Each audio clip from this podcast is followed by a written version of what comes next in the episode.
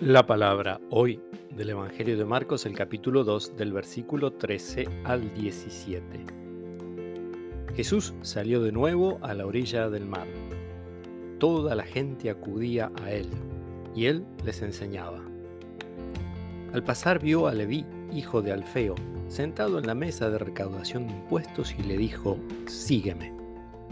Él se levantó y lo siguió.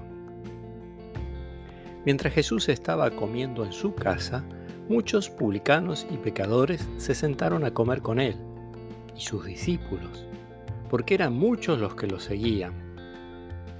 Los escribas del grupo de los fariseos, al ver que comía con pecadores y publicanos, decían a los discípulos, ¿por qué comen con publicanos y pecadores? Jesús, que había oído, les dijo, no son los sanos los que tienen necesidad del médico, sino los enfermos. Yo no he venido a llamar a justos, sino a pecadores. Palabra del Señor.